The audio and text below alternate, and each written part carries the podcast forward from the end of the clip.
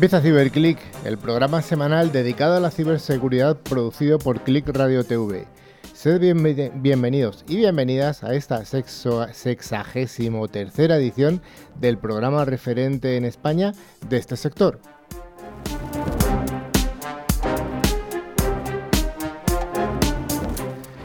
Ciberclick se puede escuchar a través de más de 50 emisoras de FM, en concreto 54, distribuidas por toda la geografía española. Siempre lo decimos, desde el País Vasco hasta Canarias y desde mm, Galicia hasta Murcia y todas las del medio. Eh, se escucha en grandes ciudades, en pequeñas, en todas partes. Eh, también se escucha el programa a través de los podcasts con una nutrida eh, audiencia tanto de España como de Latinoamérica. Y finalmente también se nos puede ver el programa en directo a través de nuestro canal de streaming en Facebook.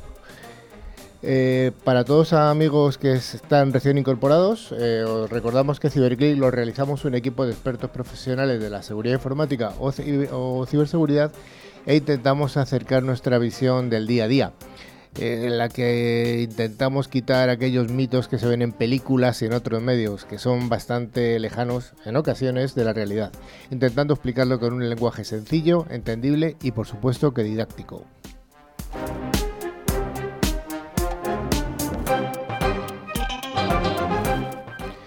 Desde CiberClick somos conscientes del creciente interés por la ciberseguridad. Ya sabéis que es el sector de las tecnologías de la información o de IT que más salen los medios de comunicación generalistas, debido a la amplia difusión que los medios de comunicación dan a los ataques que son cada vez, cada vez y cada vez más impactantes. Una de las consecuencias de la cantidad y profundidad de los ataques es que hay una demanda importante de profesionales de la ciberseguridad y hoy en día un experto en estos temas tiene asegurado un puesto de trabajo y además un puesto de trabajo de calidad, con importantes posibilidades de promoción, tanto en lo económico como en la satisfacción y la realización personal. Así que seguimos animando como todas las semanas a todos, a todos aquellos estudiantes que tienen curiosidad por este por esta ciberseguridad que es tan tan atrayente a que sigan formándose con ciclos educativos tanto universitarios como de grado o como de FP porque desde luego que es un sector en el que hay, hay una demanda importante de, profesionales. Bueno, el equipo que tenemos hoy eh, empieza... Bueno, lo primero que quiero dar es las gracias a Dani Vaquero, que durante las semanas anteriores yo no he estado por unas merecidas vacaciones, hay que decirlo, merecidas y además que las he disfrutado. Eh, y él se ha encargado de conducir el programa con una maestría que, que, bueno, Dani, me quito el sombrero. Enhorabuena. El equipo de hoy está formado a mi extrema derecha por don Sergio. Hola Carlos, yo también he estado con un periodo de bajón, de bajón, de parón en Cyberclick, pero bueno, tenemos mucha ganas de volver a empezar. Exactamente. Con Maribel. Hola, buenas tardes Carlos. Ya os recuerdo que en el, en el equipo hay dos Maribeles y hoy viene una de las dos. Em, a mi a mi a mi no no a mi centro izquierda tengo al invitado de hoy a Rames. Hola, Rames. Hola, Carlos. Un personaje dentro del mundo de la ciberseguridad. Bueno, muchas gracias. Bueno, es actualmente es el director de alianzas de Telefónica, de Telefónica y de ciberseguridad. de ciberseguridad. hombre, nuestro programa de ciberseguridad. sí, sí, sí, sí, Acompaño otras áreas. Eh, en el área de ciberseguridad llevo la parte de alianzas estratégicas y desarrollo de productos. Bueno, pues luego nos va a contar un poco eh, qué es lo que está haciendo y, qué, hace, qué, están haciendo además desde Telefónica.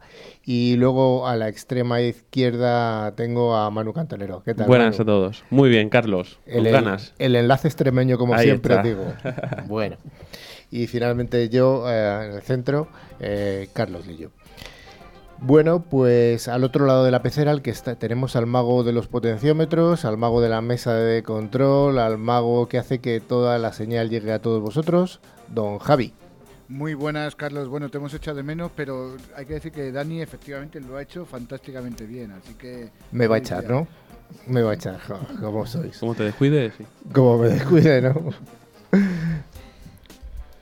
Eh, ya sabéis que este programa tiene vocación bidireccional. Disponemos de un buzón de email al que nos podéis escribir info.ciberclick.es, terminado en CK y con dosis latinas.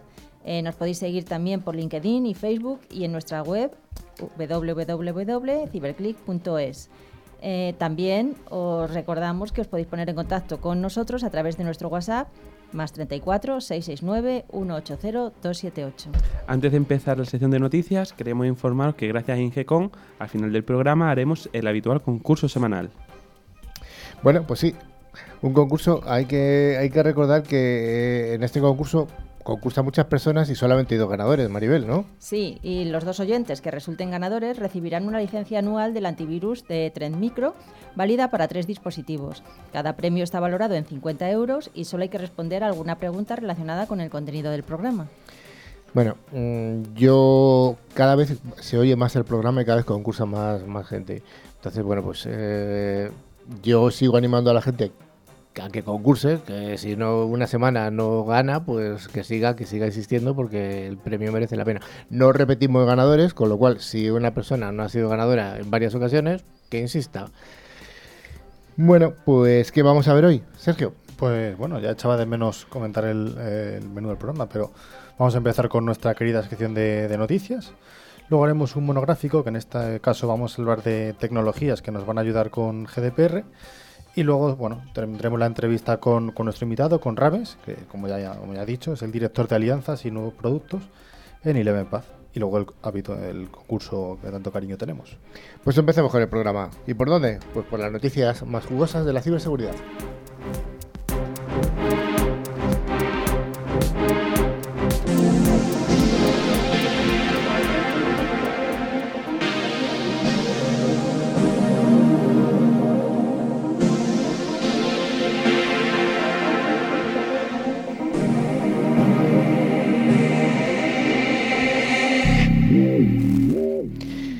Ring debe ser cerrada de inmediato.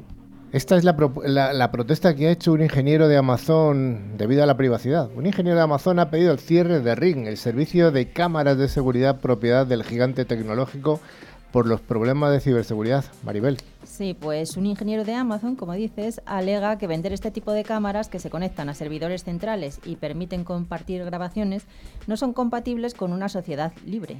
Se refiere a las revelaciones de que empleados y subcontratas de Ring tuvieron acceso a vídeos grabados con las cámaras de Ring. Inicialmente este programa tenía como objetivo mejorar el servicio, pero recientemente Ring confesó que algunos empleados accedieron a vídeos sin limitación y con un acceso que no consideraban aceptable. Ring también fue eh, protagonista de un serio problema, de privacidad las pasadas navidades, cuando sus cámaras fueron el objetivo de una oleada de ataques hacker.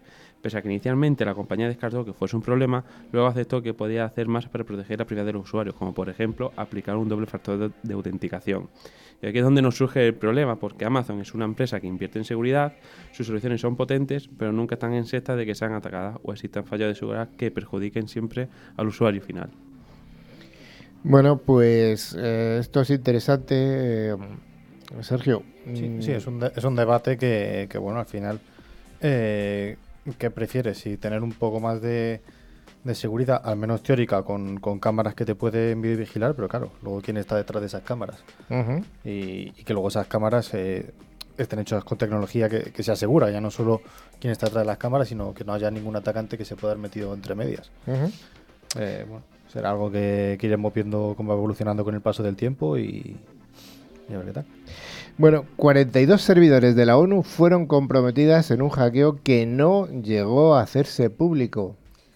Pues mira, un documento interno de Naciones Unidas que ha sido filtrado a The New Humanitarian deja ver cómo las oficinas de la ONU en Ginebra y Viena fueron hackeadas el año pasado. Un hackeo que no se hizo público y del que se desconoce a los autores, aunque muestra cómo hasta una de las organizaciones más importantes del mundo puede verse comprometida. En el documento se indica que los sujetos se infiltraron en las oficinas de Ginebra y Viena el año pasado, pero se desconoce qué datos extrajeron. Eh, uno de los empleados de la ONU explicó que desconocían la magnitud del daño que de momento en cuanto a qué tipo de información consiguieron obtener. Stefan Dujarric, portavoz de Naciones Unidas, explicó a Associated Press que los primeros ataques se produjeron en julio y fue en agosto cuando se detectaron por parte de Naciones Unidas. Sin embargo, aseguró que nada confidencial había sido comprometido en el ataque.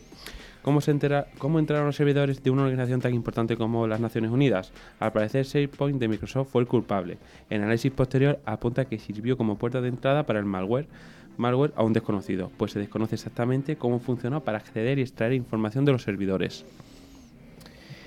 Bueno, pues un, un caso en la ONU que, que al final, bueno, eh, todo el mundo sabe que cuando hay un ataque importante, por ejemplo, a Twitter o a, o a Instagram o al país o a correos o lo que sea, siempre se hace público al, al segundo. Pero bueno, en, en organismos así, a lo mejor tan, por así decirlo, cerrados o tal como la ONU, pues muchos ataques de estos a lo mejor pueden pasar inadvertidos. Y bueno, curioso. Bueno, inadvertidos o, o lo que es peor, ocultos, ¿no? Ocultos, claro. Bueno, ¿qué hay de la notificación de incidentes? Ay, ay, ay. sí.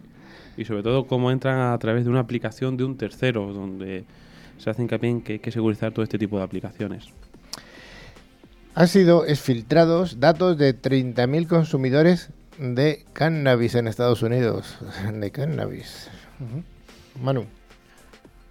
Bueno, el caso es que eh, más de 85.000 archivos que incluían información confidencial de 30.000 consumidores de cannabis, tanto de uso medicinal como de uso recreativo, fueron expuestos debido a un servidor de a un servidor S3 de, de Amazon Web Services de la firma de TH Suite sin securizar.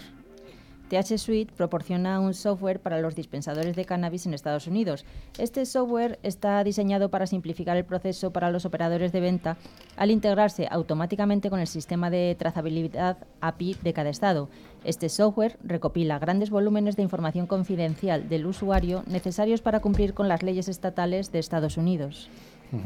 La información eh, que se ha expuesto, bueno, pues es, es lo de siempre, al fin y al cabo, nombres, domicilios, direcciones de, correo electrónico.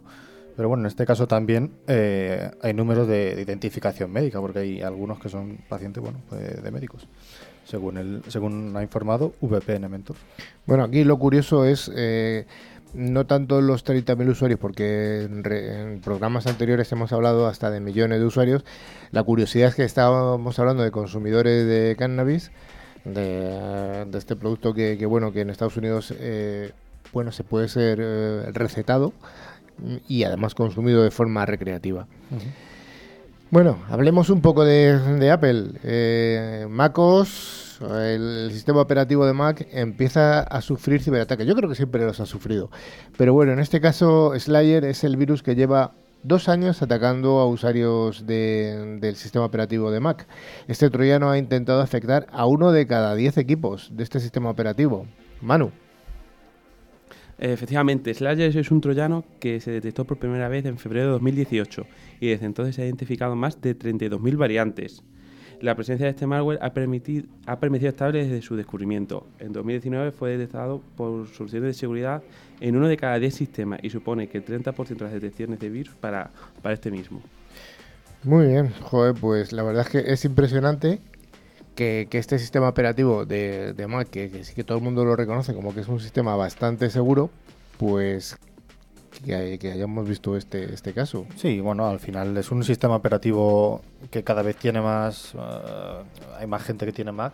Es normal que los atacantes se preocupen en, en conseguir más y más, eh, más y más recursos para poder atacarlo. Cuando prácticamente todos los ordenadores eran Microsoft, todo el mundo iba por Microsoft. Ahora que hay más Mac, pues también irán a por Mac, claro. Bueno, o simplemente que son golosos, ¿no? Porque sabemos que muchos directivos de empresas utilizan Mac, con lo cual, pues bueno, También, claro. eh, la recompensa puede ser mayor, ¿no? Hmm. Sí, bueno, puede haber muchas cosas, claro. La siguiente noticia nos habla de vulneración de datos que habría afectado al 3,6% de los clientes registrados en Cineplanet, Cineplanet, que es una empresa peruana de cines. Hmm. El pasado 27 de enero, hace apenas tres días, se reveló que la empresa eh, había sufrido una fuga de datos que incluía información confidencial de sus usuarios, como, bueno, como ya hemos dicho antes en el caso anterior, con, con nombres, número de DNI, email e incluso eh, una exposición parcial de los dígitos de sus tarjetas de crédito. Cineplanet habría dejado abierto un servidor de Microsoft Azure que contaba con datos de 14 millones de inicios de sesión y más de 205 millones de registros de datos. Verónica Vallarino, representante de marketing de la cadena, reconoció la brecha de seguridad y que la empresa alojaba en sus datos un servidor público. No obstante, Cineplanet eh, emitió un comunicado negando cualquier tipo de fuga o descarga de información.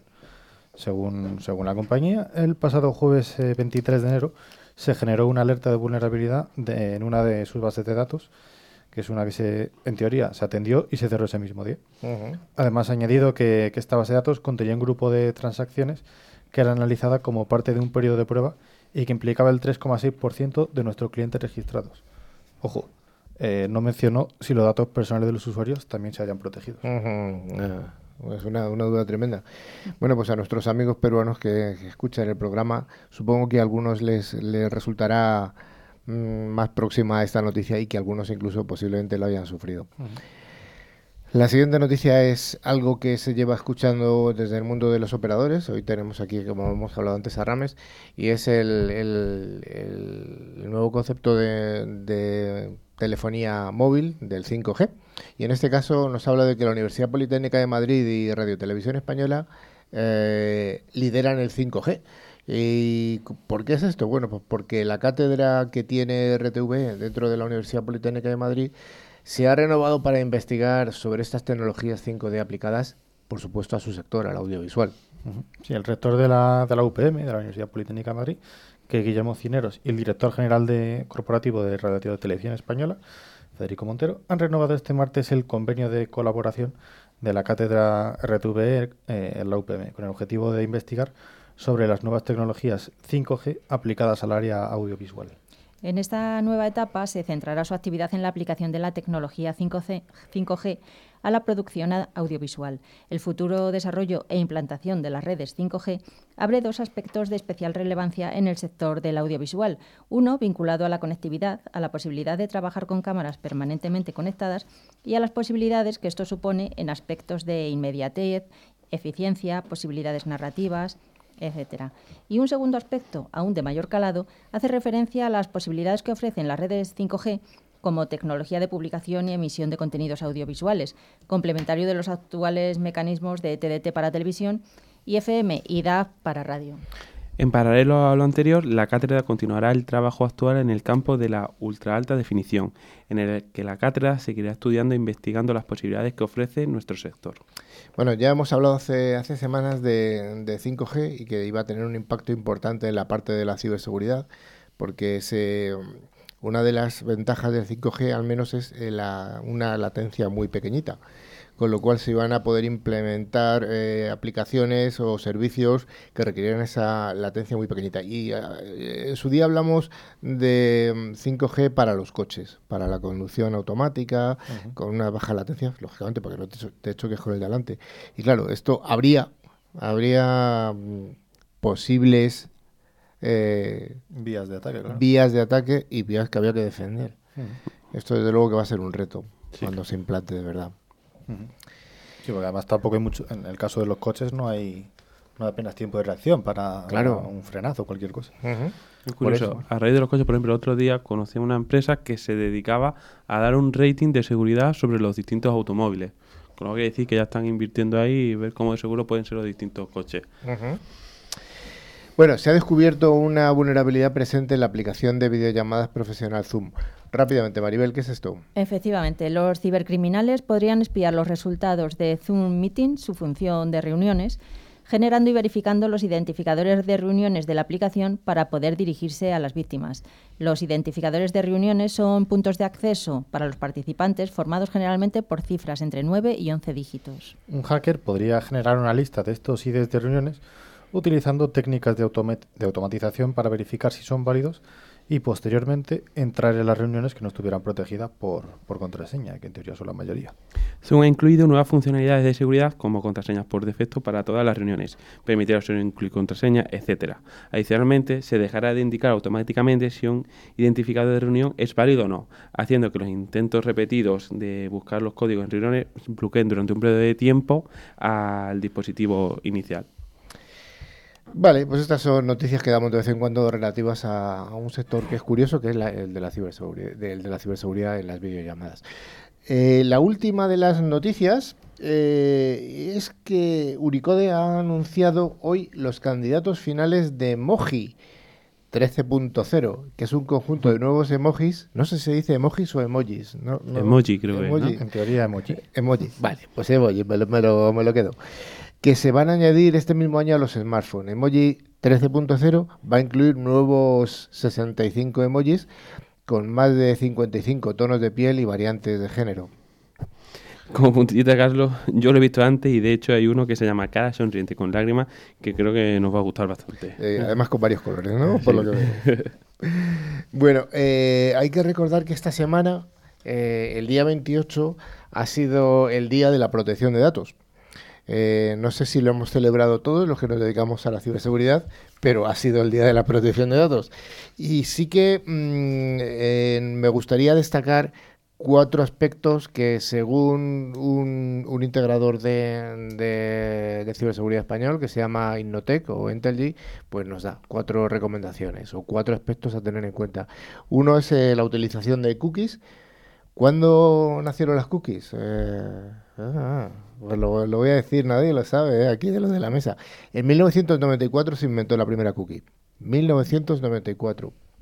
Y a día de hoy, solamente el 11% de las webs son RGPD compliance, o sea, cumplen con el Reglamento General de Protección de Datos de la Unión Europea en aspectos de cookies. O sea, hay trabajo para hacer. Segundo, hay una aparición de nuevas amenazas que se deben pues a la evolución de las tecnologías. Tercer aspecto a destacar en cuanto a la protección de datos.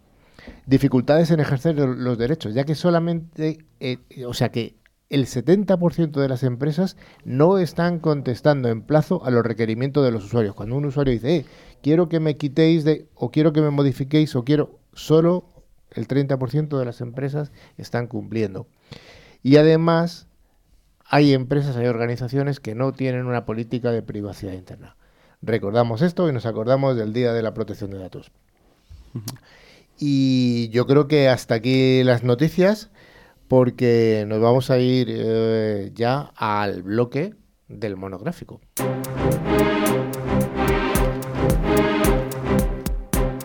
Ciberseguridad es el sector más dinámico y pujante de las tecnologías de la información. CiberClick es el programa de referencia en español de este sector.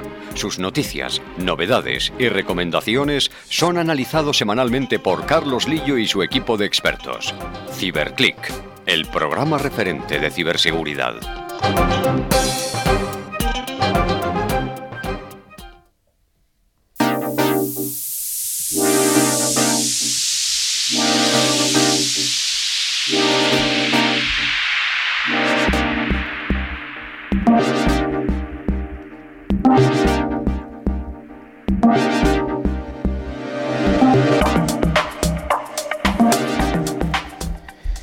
El RGPD o Reglamento General de, Protección de Datos Europeos introdujo un fuerte desafío a, los departamentos de ciberseguridad de empresas y organizaciones que operaban en Europa. Durante meses de los últimos años se realizaron consultorías, auditorías, revisiones de la adecuación de cada organización a este reglamento europeo, que era, recordamos, de automática transposición a cada país.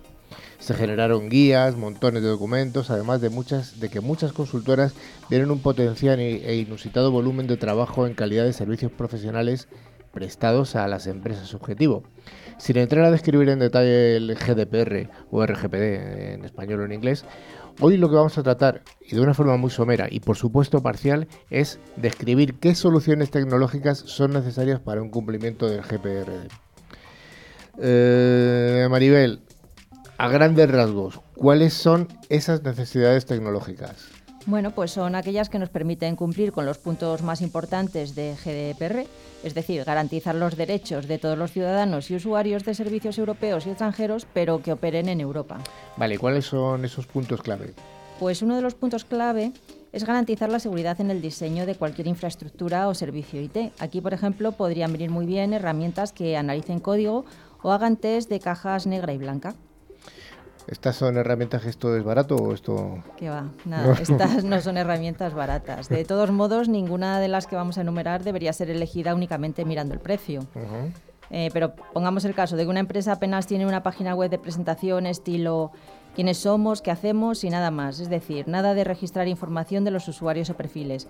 Son pocas estas empresas, pero queremos ilustrar el típico caso de no, a mí eso no me afecta porque online tengo muy pocos servicios. ¿Y cuántas veces lo hemos escuchado eso, verdad? Bueno, ¿qué ocurre con estas páginas que son no transaccionales o páginas solamente informativas? Bueno, pues que esa web estará alojada en un servidor que probablemente estará conectado a algún equipo de la red interna o tenga algún tipo de conexión con otros servidores internos. Si el código de nuestra web no ha pasado algún test de caja negra blanca o una auditoría automática o humana, podemos encontrarnos con vulnerabilidades de mil tipos, incluso alguna que propiciase una escalada de privilegios o e ir pivotando entre sistemas. En resumen, pues habría que hacer auditorías de código, adquirir herramientas automáticas que facilitan tareas, em, herramientas eh, que miren las eh, aplicaciones tanto en preproducción como en producción, herramientas que vean cómo está funcionando la página web, en fin digamos que eh, se podría avanzar con este tipo de herramientas hasta llegar a los famosos SIEM, que ya hemos hablado alguna vez de ellos.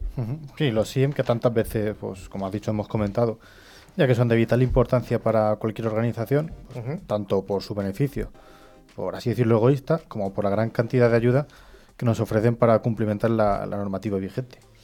Eh, con el término egoísta, lo, única, lo único es que me refiero a que no, en el caso de que no existiera el requisito de tener que notificar a la autoridad competente de los incidentes que sufras en, un plazo de, de, 72 horas, pues bueno, es una herramienta que, monitoriza todos los elementos de red y da alarmas en tiempo real, entre muchas otras funciones.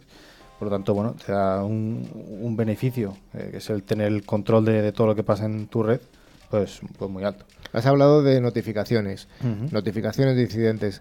Esto, eh, hay entidades que han sufrido, entre comillas, sufrido la notificación de incidentes.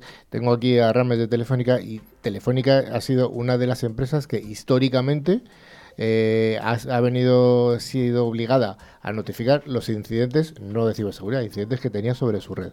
Y esto, esto es un proceso, un procedimiento que tenía ya establecido desde hace muchos años y bueno, pues le, ha resultado más fácil, pero no a todas las empresas, a todas las organizaciones eh, tenían este trabajo ya trillado.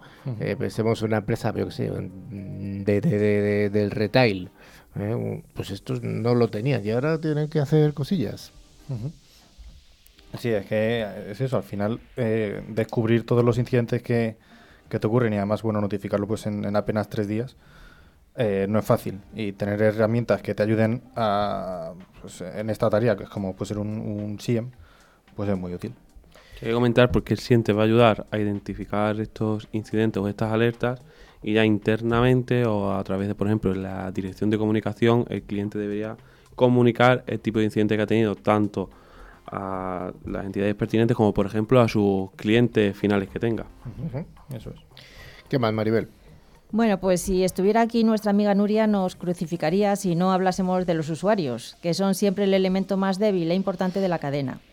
Así, tener un control sobre los mismos mediante análisis automáticos que puedan notificar comportamientos anómalos, es decir, intentar acceder a carpetas con más privilegios o a redes que no tiene permiso, pues sería muy interesante. Aquí en lo que tendremos que fijarnos será en buscar soluciones de UEBA, que es lo mismo que análisis de comportamiento de usuarios y entidades. Sí, tampoco en esta línea podemos dejar pasar los, los IRM, que permiten que solo unos pocos tengan acceso a ciertos archivos o recursos que podemos compartir con terceros. Eh, bueno, que recordamos que, un, IRM, a grandes rasgos, lo que hace es habilitar o inhabilitar que un usuario o grupo de usuarios pueden hacer pues, pues perrerías con un documento como puede ser editarlo, compartirlo, imprimirlo.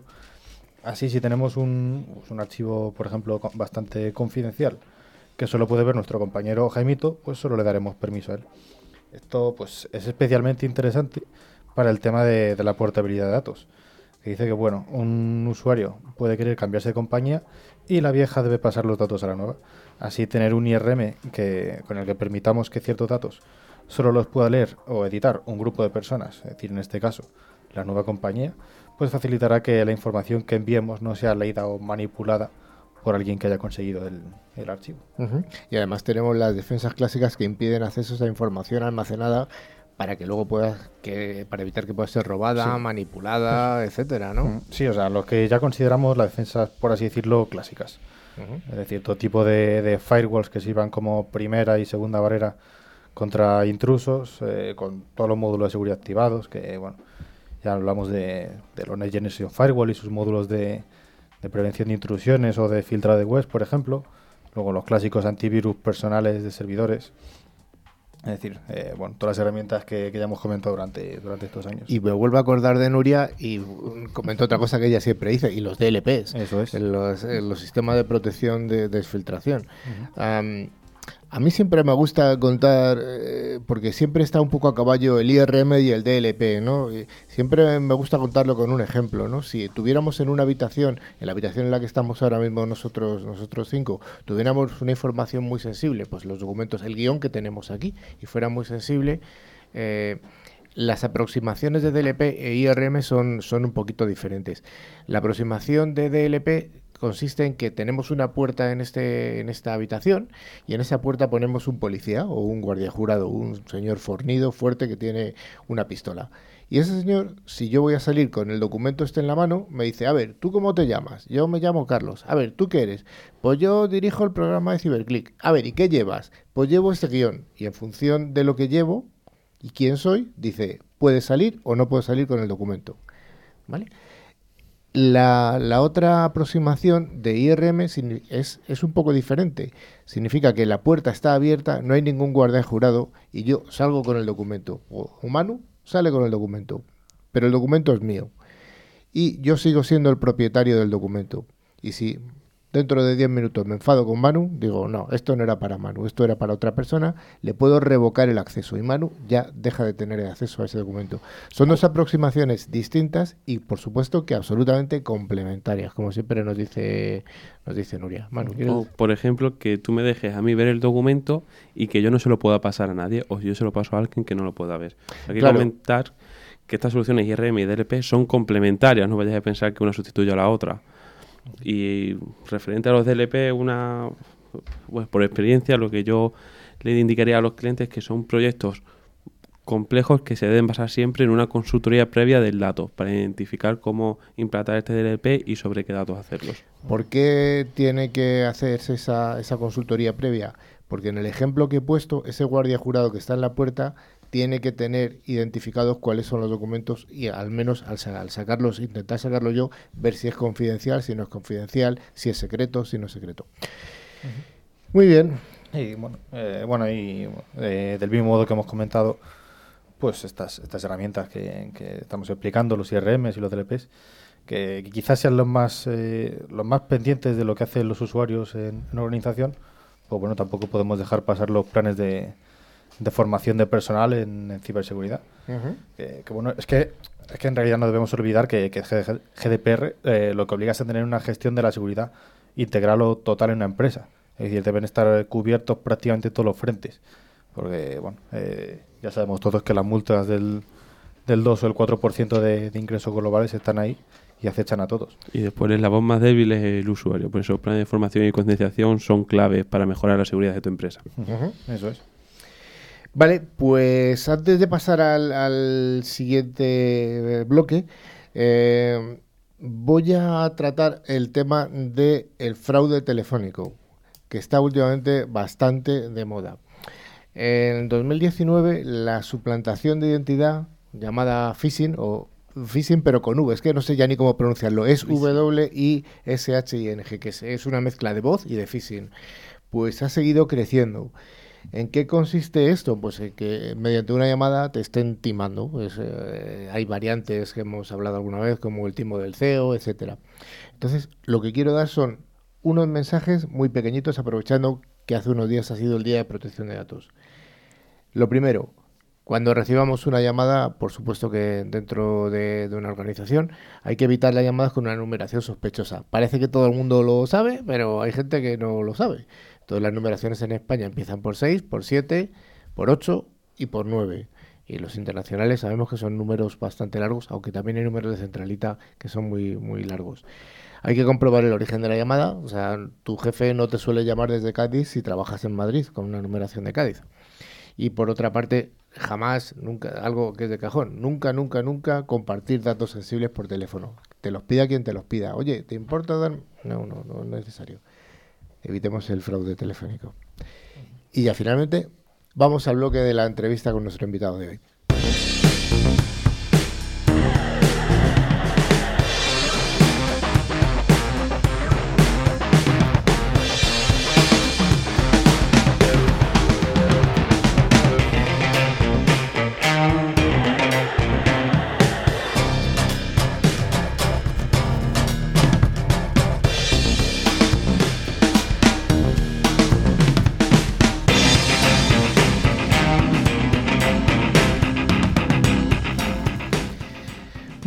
Ya hemos dicho al principio del programa, hoy está con nosotros Rames Arbat, que es el director de alianzas y nuevos productos en Eleven Path. Eh, Eleven Path o Telefónica. Vamos a ir viendo qué es una cosa y qué es la otra. Bueno, buenas tardes, buenos días y buenas noches, don Rames, por haber venido al programa. hola, buenas tardes, buenos días, buenas noches. muchísimas gracias por, por invitarme a estar en este programa. Además, eh, hay que darte las gracias porque te has comido un buen atasco. Bueno, pero son, son gajes de oficio. Son gajes del oficio, ¿no? De vivir en una ciudad grande. Eso es. Eh, Rames, tú no eres de aquí. No, no, no, no, soy de Albacete. De Albacete. No, en realidad soy nacido en Egipto. Aunque, ah, llevo toda mi vida viviendo en, en España, vine con menos de un año y, y tengo nacionalidad, la doble nacionalidad, pero nací en Egipto y mi familia es de allí. Sí, desde luego, eh, tu apellido con W y tal en España no, no es muy No, no, habitual. Oye, ¿qué, ¿cuáles son tus estudios? Pues yo estudié en la Universidad Politécnica, Ujú. la, la Facultad de Informática. Ujú. Entonces, eh, en aquella época en la que no había grados, sino eran... Que eras eh, licenciado. Licenciado, sí. Licenciado Licenciado, en informática, que eran seis años de carrera. Sí.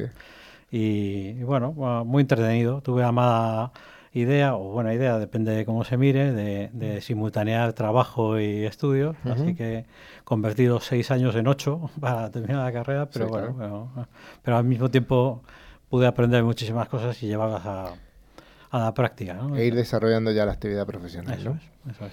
Y tu, tu carrera profesional, eh, tu larga carrera profesional ya, ¿cómo ha sido? ¿Dónde, dónde arrancaste? Pues eh, empecé en el año 88, eh, cosa que me da un poco de vergüenza decir, porque No, parece- Si yo te contara.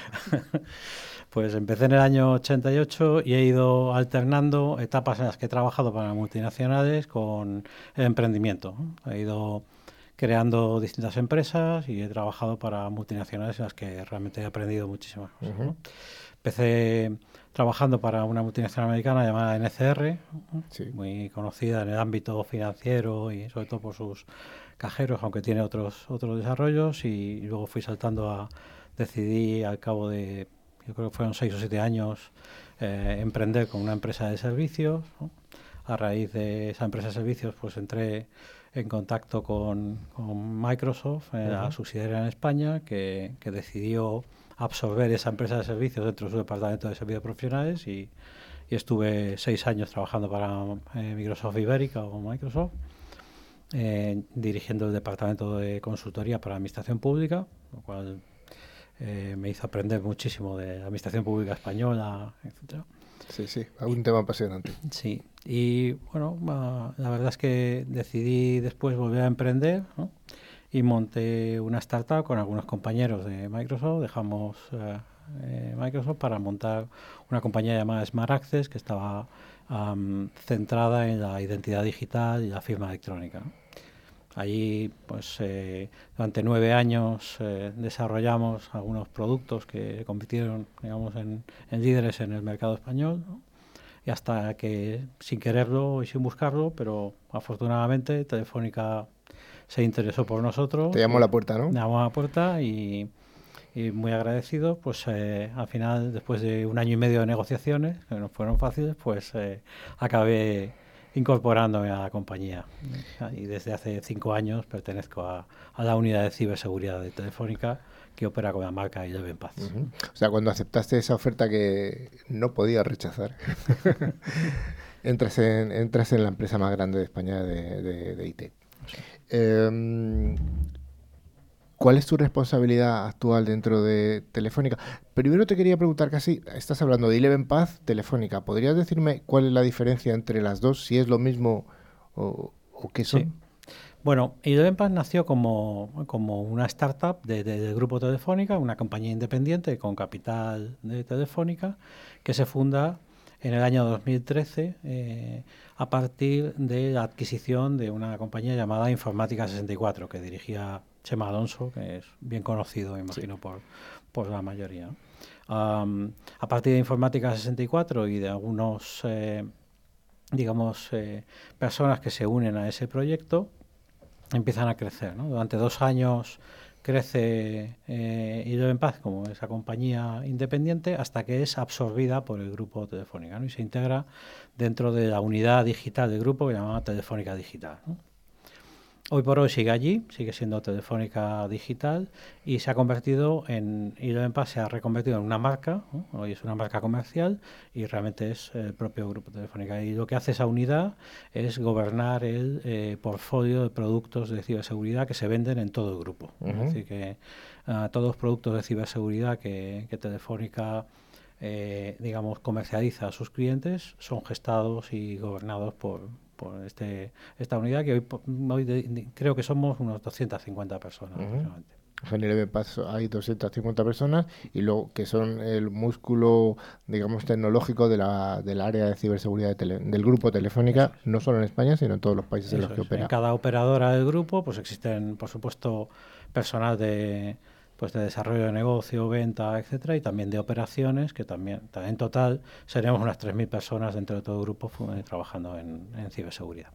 3.000 personas en todo el mundo. Todo el mundo, eso es. Es una, eso, o sea, lo que he dicho al principio del programa de que había trabajo y de calidad, ¿tú lo te parece que es justo animar a la gente a estudiar esto? absolutamente. Trabajo puedo certificar que hay mucho, muchísimo, Y, y, sí, sí, de calidad y cantidad. Y de calidad y cantidad, sí.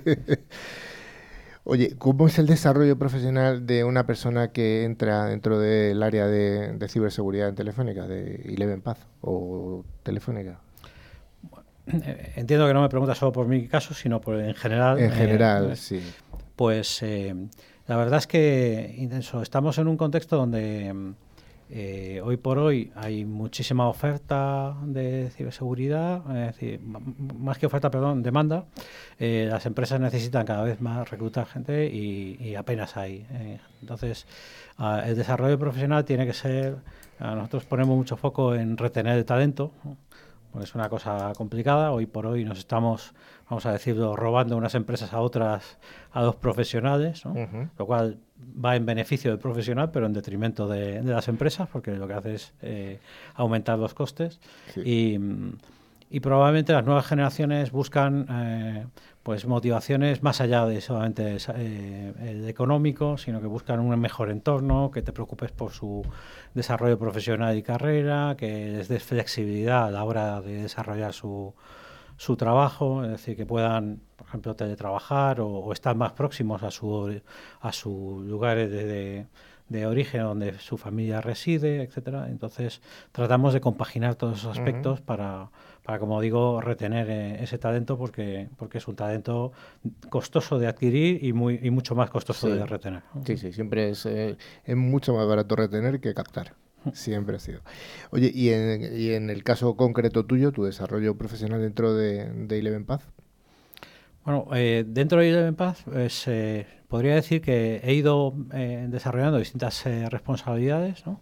y a cada una ha sido más interesante incluso que la anterior. Eh, empecé gestionando eh, pues un grupo de lo que llamamos evangelistas o embajadores que se dedican a tratar de, explicar qué es la ciberseguridad y de, y de, posicionar la marca telefónica, porque no siempre los clientes conocen que Telefónica puede desarrollar ciberseguridad y esto no es algo negativo, sino simplemente porque eh, Telefónica es una marca muy conocida, pero que se asocia muchas veces más a las telecomunicaciones que a, que a otros ámbitos que también desarrollan. De ahí nació, claro. Pues, entonces, eh, bueno, pues a raíz de la creación de en Paz, pues se creó un grupo de embajadores que llamamos CSAs o Chief Security Ambassadors, que su función es tratar de posicionar en el mapa y en la cabeza de los clientes que Telefónica eh, hace servicio de ciberseguridad y que es la marca Idol Paz. ¿no? Y para ello participan en los eventos más importantes, hacen webinars, escriben artículos, etcétera, desarrollan acciones 1 a N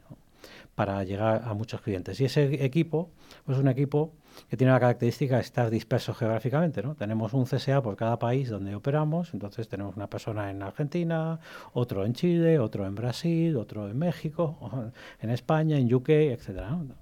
En mi caso, yo no había tenido esa experiencia de gestionar equipos internacionales eh, eh, y, sobre todo con distintas zonas horarias, eh, distintos idiomas, etcétera, y me pareció realmente interesante. Pensé que sería complicado, puesto que esas personas técnicamente son, son gente que son referentes de sus propios países. Yo siempre digo que son como mini chemas, aunque chema no me gusta que, que lo explique así, pero son... Ya lo has dicho. Ya lo he dicho, así que cuando lo oiga me, me, me- llamará la atención, pero, pero sí, son de un perfil parecido al que, al que tiene Chema, que son buenos divulgadores, ¿no? Cuesta localizarlos porque tienen que ser eh, técnicamente muy, digamos, solventes y al mismo tiempo tener esa capacidad de poder divulgar ese conocimiento y, gestionarlos de una forma bastante efectiva. Para que estén y maximizar su presencia. Así que empecé con, ese, con esa tarea, luego fui eh, adquiriendo la, fu- la función de director de, de alianzas, gestionando la relación con fabricantes de todo tipo, con startups, con universidades, con otras telcos, con integradores, es decir, que había con mayoristas, dentro del área de alianzas hacemos esto y recientemente pues he recibido otras dos eh, responsabilidades, una de ellas es la gobernanza, digamos, de los propios desarrollos, porque en Idem Paz también hacemos desarrollos, ¿no? hacemos desarrollos eh, internamente, ¿no? aunque también colaboramos mucho con el mercado.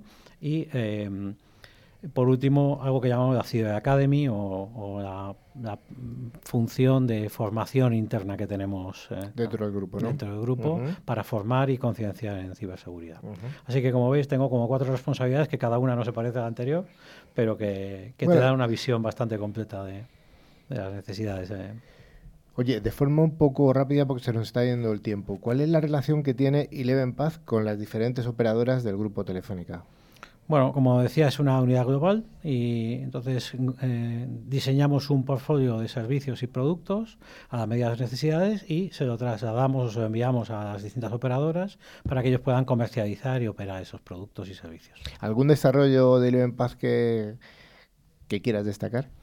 Bueno, eh, hay, hay muchos. eh, solo he de decir que tratamos de no reinventar la rueda. Aquellos desarrollos que ya existen en el mercado lo que hacemos es probar los mejores y quedamos con. Entonces, cuando detectamos que hay un posible eh, gap o algo que no se ha resuelto, a, a mí uno que me gusta especialmente, aunque es difícil esto de elegir entre muchos de... de- Tu niño de- preferido. de- tu niño preferido, pero siempre hay alguien que se va a enfadar, pues es uno que se llama MassApp, ¿no? que consiste en, en- eh, Lo que hacemos es eh, descargamos todos los días todas las aplicaciones móviles que están en los markets, ¿no? Ujú. las analizamos y vemos si tienen vulnerabilidades, etcétera, y una empresa puede contratar el servicio, indicar que, que aplicaciones son las que ellos van subiendo, si no las sabe, pues podemos descubrirlas por ellos y les indicamos las vulnerabilidades que tienen esas Mm. aplicaciones. De tal forma que cuando subimos esa aplicación tan típica del evento que hemos hecho y que no hemos puesto mucho cuidado y que sin, eh, hemos puesto credenciales dentro de la aplicación pensando que nadie las va a ver, etcétera,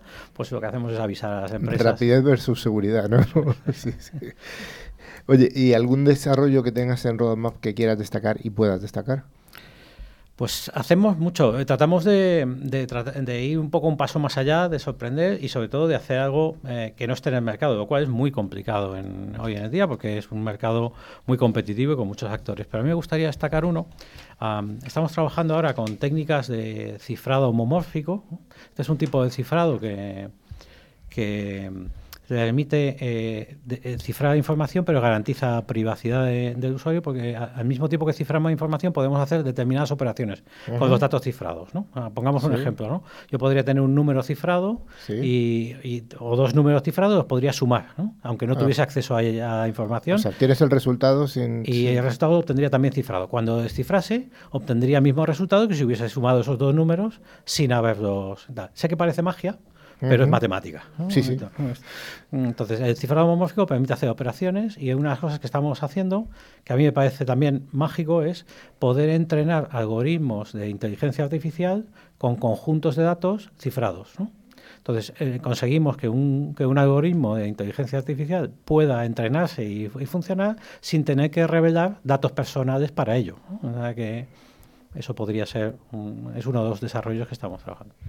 Bueno, pues yo creo que hasta aquí hemos llegado no por falta de interés, sino por falta de tiempo. Y yo te emplazo a que dentro del año vengas a contarnos otras cosas nuevas. Pues encantado, encantado. estaré porque me ha parecido de- muy interesante. Muchas gracias, Rames. Gracias a vosotros.